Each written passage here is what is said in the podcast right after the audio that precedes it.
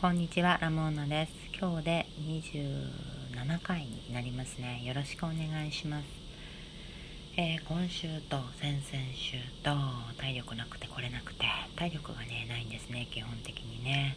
ですので、来れなかったんですけど、今日来ました。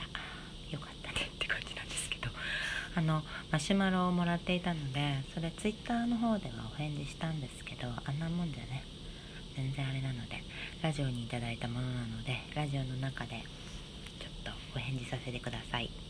ありがとうございます。えー、っとラモーナさんいつも楽しいラジオをありがとうございます。先日スラムダンクのお話をおねだりしたものです。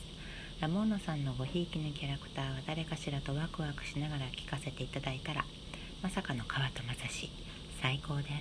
完全に今日疲れました。そしてその理由もまた素敵で隅々まで丁寧に読み込まれた愛がビシビシ伝わってきて川田のモノローグが私の心の中にも浮かび上がってくるようでなんだかすごく感動してしまいました。ラモーナさんのお話を聞いていたら実家に置いてきてしまった「スラムダンクを猛烈に読み返したくなったので週末帰省しようと思います。これからもラジオ楽しみにしています。ていただきましたメッセージありがとうございます。お便りコーナーみたいでね嬉しいですね。あのー、ご実家にね帰られたんでしょうかね。スラムダンクきっと何年ぶりかぐらいに読まれたと思うんですけどどうでしたかね。まあどうでしたかねってね面白かったに決まってるんですけどえ面白い面白いですよね。きっときっと今読んだって10年後に読んだって面白い漫画だって私もね桑田正史のことが本当に好きなのでねあの時ああやって何分もかけてね喋れたからもういよいよ桑田正史はもう私の中で殿堂入りして私は桑田正史のものだって改めてね思いましたね。私は桑田正史のものだってなんか変なセリフですけど今そういう気持ちですよ。読み返してみてなんかこう好きな試合だったりあの気に入りのねキャラクターとかいたらねまたね教えてもらいたいですね「スラムダンクの作者でも何でもない私が言うのもなんなんですけどね。あの聞かせてもらいたいですよね。面白いからね。本当にね。あれだともう持って帰ってるかもしれないですよね。ご実家から「もうちょっと持って帰るね」って言って「スラムダンク全巻。詰めてねカバンに。段ボールかもしれない段ボールに詰めて送ったかもしれないれぐらいね。何度も読みたくなる漫画ですよね。っていう。なんかキャラクター好きなキャラクター私もそのなんか変遷したところもあるんですけどよく変わるのがねあのメゾン一国をねあのしば一時期ずっと読んでた時期があってあの時はねもうすごい変わったんですよ。最初は多分なんかもう五代さんとか京子さんとかが好きだったんですけどメゾン一国っていうのは夫を早くに亡くしたね。若い若い若いでしょ？何歳か分からないな。京子さん音無京子さんっていう人がその夫の義理のお父さんかなんかからそのアパートの管理人を任されるんですよね。でアパートの管理人を京子さんが務めることになってそこにいる住人たちとのなんかちゃかめっちゃかな物語で、まあ、恋物語なんですよね。私まさかメゾン一国のねストーリーをここで説明するとは思いもしませんでしたけど。五代さんっていう一国間の住人さんがねこの人が確か5号室かなんかなんですよね。名前にちなんでて割と。5号室の五代さんと京子さんの恋の物語なんですけど最初はねその2人に肩入れして読むんだけど明美さんがね次に読み返した時にすごい気になって明美さんはね六本木明美っていうか6番6号室の住人なんですよね。56ででね最後に読んだ時は四谷さんだったんですよ。で四谷さんがすごい四谷さんだ私ってなんかなぜか思って。で四谷さんの気持ちで読んだから寂しい感じでね今終わってるんですけどでもこの前友達とメゾン一国の話をした時にちょっと今読み返すと私三鷹さんかもしれないなと思って三鷹さんっていうのはえー、っと京子さんを取り合う五代君のライバルのよくできるハンサムな男なんですけどね。そつなく何でもこなせる。でも変なところでちょっと抜けてるというか不器用というかね。結局京子さんの濃い仲にはなれなかったんですけどね。三鷹さんもいいなってね思ってちょっとしたら読み返してみたいなって思ってるんですけどメゾン一国の話になっちゃったんですけどね。そういうことで「スラムダンクありがとうございました。また聞かせてくださいね。よければ。マシュマロをね送ってもらうとなんかおすすめの本とかおすすめの映画とかあったら聞かせてください。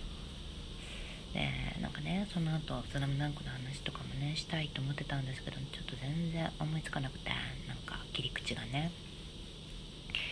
今ねどうしようと思って。でそしたらねあの奇怪な出来事をねさっきちょっと思い出して。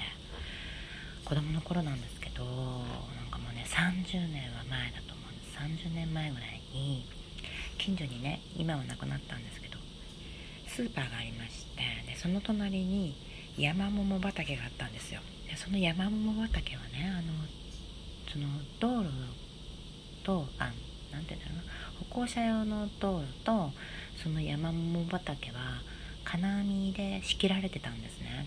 でその金網は大きなあのひし形の金網だったんですけどひし形の模様のね金網だったんですけど私子供の頃にそういったものを覗くのが好きで金網の中からその山桃畑をわけもなく覗いてたんですよ。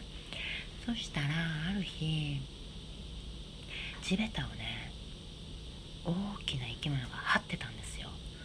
うわっと思って。一回ちょっと金網から離れて。でもう一回ガシャってこう覗いたんですよね。そしたらのっそのっそと動いてたんですよ。ワニですよね。ワニだと思って。ワニだワニだって大騒ぎしたんですけど全然中の見間違いじゃないみたいな感じで相手にしてもらえなくって。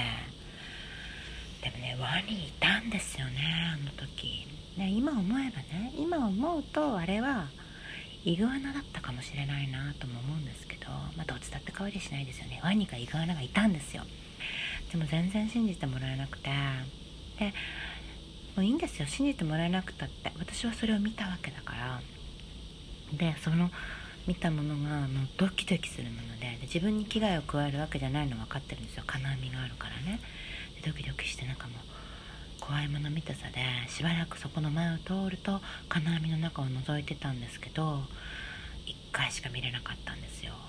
後にも先にもあの1回しかねあの血を這う生き物には会えなかったんですけどいたと思うんですよね。で近所にね5歳年上のいとこが住んでるからその人にこの前聞いたんですよ。あの山桃畑にさワニいたよねって言ったらいとこが「わ山桃畑って何?」ってまずそこから始まって忘れっぽい人なんですよ。で全然「いやそんなのまずそんなものないし」って「あったよあったよ」って言って。でもあったとしてもいなかったよって。言うんですよね。でいたいないの押し問答があって。まあ今いないっていうのが優勢なんですけど、まあ、でも私もその1回しか見てないから何だったんだろうなと思って。いた方が楽しいですよね。でいたとしてもなぜあの1回きりだったのかっていうのはずっと子供の頃から謎でなんで私は1回しか見れなかったんだろうって。で子供の頃から持ってる想像はねやっぱりあの飼い主は何かのこう実験みたいなものをしていたんですよ。多分あの山桃畑でね。でも何かこう苦情みたいなのが入ってあのワニはもうどっか連れ去られてよそに行った。それか何かもっといっぱいいたのかもしれないですけどね。あのワニね1匹って思ってたけどいっぱいいてワニをワニもしくはイグアナを繁殖させていたのかもしれないとか思ったら思えば思うほどゾクゾクしますよね。怖くて。分かんないんですけどね。でもどうしたらどうしたらそれ分かるのかなって言ったらなんだっけあの「探偵ナイトスクープじゃない?」って言われて「探偵ナイトスクープに調べてもらえば?」って言われて「なんだそれ」っつって終わったんですけどね。そのうち本当申し込んでるかもしれないですね。応募してるかもしれない。近所にイグアナかワニがいたんじゃないのかっていう私の思い出を調べてくださいって言って。ね。まあそんな感じですかね今日は。キングダムをねキングダムが好きででキングダムのあの王毅っていうのが特に私大好きなキャラなんですけど王毅の役を大沢たかおさんがやるって聞いて。で私はね王毅はねナジャナジャグランディーバさんじゃないかなって思ってるっていうことを最後にお伝えしてナジャグランディーバさんってわかるかな？あのタレントさんマツコ・デラックスさんとかと友達の女装家の方なんですけどすごい大きくてかっこいいんですよね。なんかちょっとあの人が大きいじゃないのって思ってたからでも考えてみたら演技できないですもんね。ナジャグランディーバさんねちょっとご存知なかったらね調べてみてください。すごいかっこいいから。かっこよくて綺麗だから。じゃ今日はこの辺で終わりますね。さようなら。ありがとうございました。